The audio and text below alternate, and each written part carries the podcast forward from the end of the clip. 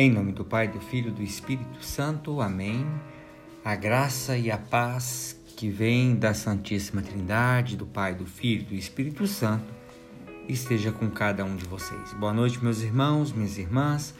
Quero rezar com vocês nesse domingo, final de dia, nessa noite, o Evangelho de São Mateus, capítulo 20, dos versículos 1 a 16.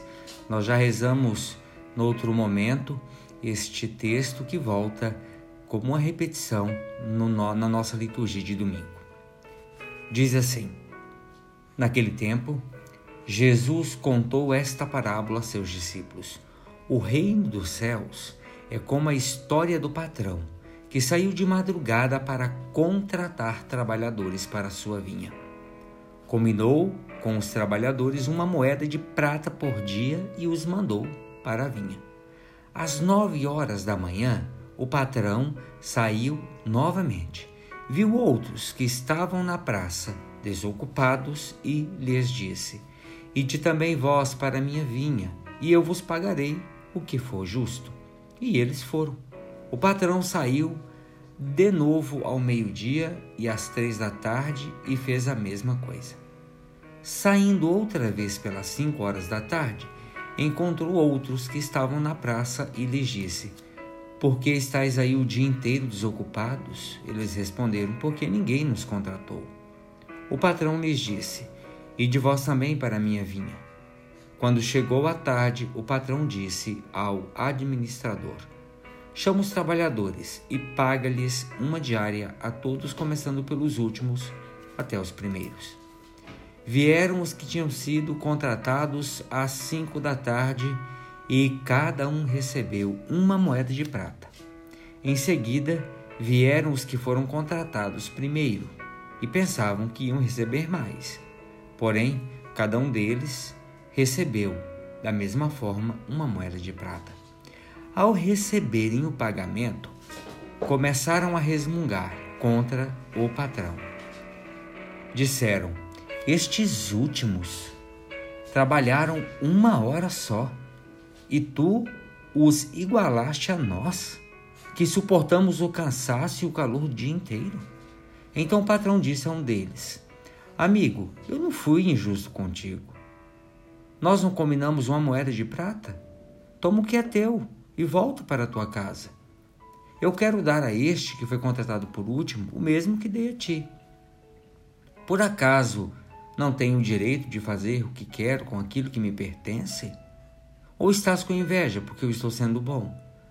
Assim, os últimos serão os primeiros e os primeiros serão os últimos. Palavra da salvação, glória a vós, Senhor. Vejam, antes de mais nada, o nosso texto deixa claro que o reino de Deus, esse mundo novo de salvação e de vida plena, é para todos, sem exceção. Para Deus não há marginalizados, excluídos, indignos, desclassificados. Para Deus há o ser humano, todos filhos seus, independentemente da cor, da pele, da nacionalidade, da classe social, a quem ele ama, a quem ele quer oferecer a salvação e a quem ele convida para trabalhar na sua vinha. A única coisa verdadeiramente decisiva é se os interpelados aceitam ou não trabalhar na vinha de Deus. Fazer parte da comunidade de Jesus é fazer uma experiência radical de comunhão universal. Todos, todos têm lugar na igreja, na comunidade de Jesus, mas todos terão a mesma dignidade e importância?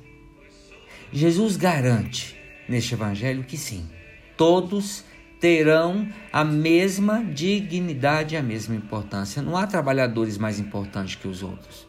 Não há trabalhadores de primeira e de segunda classe. O que há é homens e mulheres que aceitaram o convite do Senhor. Tarde ou cedo, não interessa.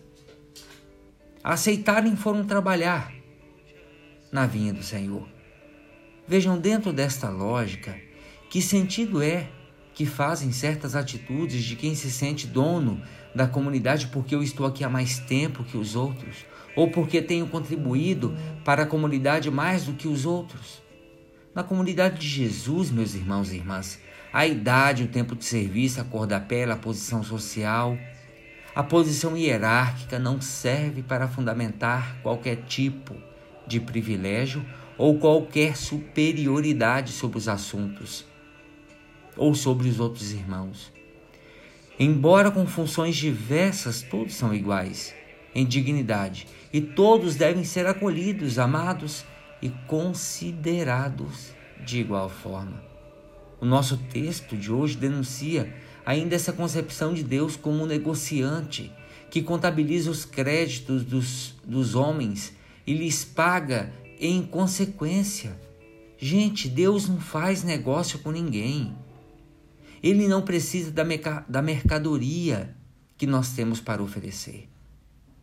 O Deus que Jesus anuncia é o Pai, que quer ver os seus filhos livres e felizes e que por isso derrama o seu amor de forma gratuita e incondicional sobre todos.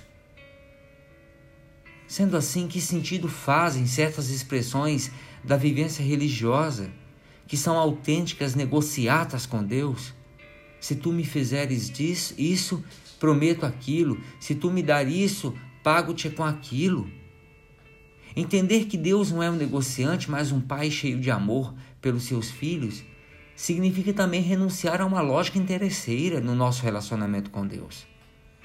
O cristão não faz as coisas por interesse, ou não deveria fazer por interesse, ou de olhos postos numa recompensa, o céu, a sorte na vida, a eliminação da doença, o adivinhar a chave da loteria, mas porque está convicto de que esse comportamento que Deus lhe propõe é o caminho para a verdadeira vida. Quem segue o caminho certo é feliz. Encontra a paz, a serenidade e colhe logo aí uma recompensa. Com alguma frequência nós encontramos irmãos e irmãs que não entendem o porquê, ou, porquê que é que Deus ama e aceita na sua família, em pé de igualdade, com os filhos da primeira hora, esses que só tardiamente responderam ao apelo do Senhor sentem-se injustiçados, incompreendidos, ciumentos, invejosos e condenam mais ou menos veladamente essa lógica de misericórdia, que à luz dos critérios humanos lhes parece muito injusta. Explicando, parece que os nossos próximos que não vão à igreja recebem os bens mais rápido do que nós que ficamos de joelho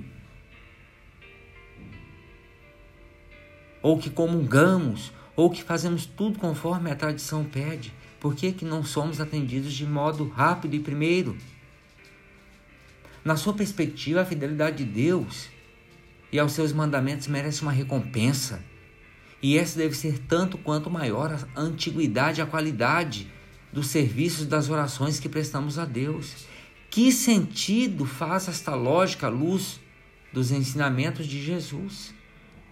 Meus irmãos e minhas irmãs, a parábola de hoje nos serviu a Jesus e também nos serve como denúncia.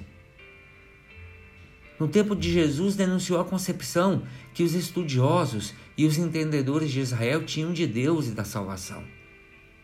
Para os fariseus, sobretudo, sobretudo eles, Deus era um patrão que pagava conforme as ações. Se o ser humano cumprisse escrupulosamente a lei, conquistaria determinados méritos e Deus lhe pagaria convenientemente. Vejam, segundo essa perspectiva, Deus não dá nada. É o ser humano que conquista tudo. O Deus, em letra minúscula, entre aspas, dos fariseus, é uma espécie de comerciante que todos os dias aponta no seu livro de registro as dívidas e os créditos de cada um de nós que um dia faz as contas finais, as contas finais, vê o saldo e dá recompensa ou aplica o castigo. Para Jesus, no entanto, Deus não é um contabilista, sempre de lápis na mão a fazer as contas dos homens, das mulheres, para lhes pagar conforme os seus merecimentos. Deus é um pai cheio de bondade, que ama todos os seus filhos por igual e que derrama sobre todos, sem exceção, o seu amor. A parábola de hoje, de forma conclusiva, convida-nos a perceber que o nosso Deus é o Deus que oferece gratuitamente a salvação a todos os seus filhos, independentemente do tempo que você está na igreja, do tempo que você reza, das qualidades das suas orações ou dos seus comportamentos.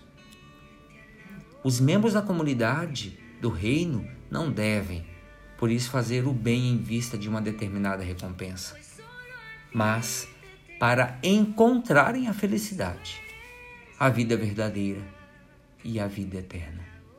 Deus da aliança,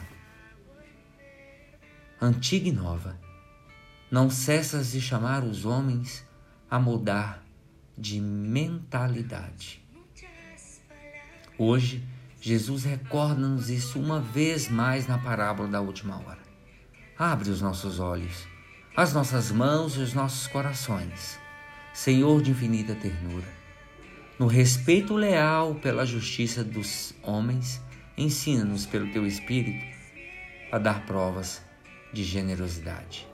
Ave Maria, cheia de graça, o Senhor é convosco, bendita sois vós entre as mulheres, e bendito é o fruto do vosso ventre, Jesus. Santa Maria, Mãe de Deus, rogai por nós, pecadores, agora e na hora de nossa morte. Amém.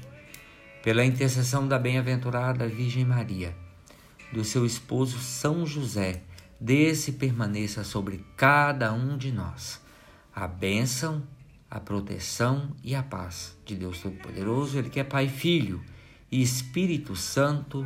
Amém.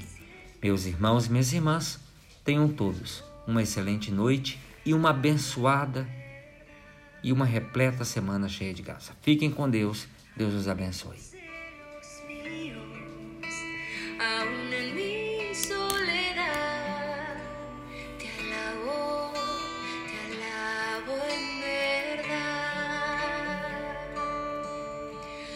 Solo